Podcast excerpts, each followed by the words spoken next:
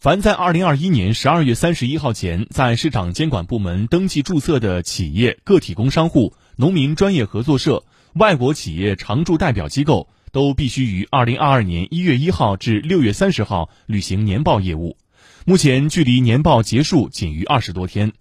据了解，国家市场监管总局于二零二二年三月一号颁布实施的《市场主体登记管理条例实施细则》明确规定。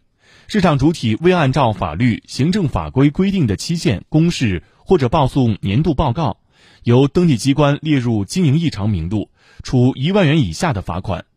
市场主体可以通过登录国家企业信用信息公示系统河南进行年度报告填报。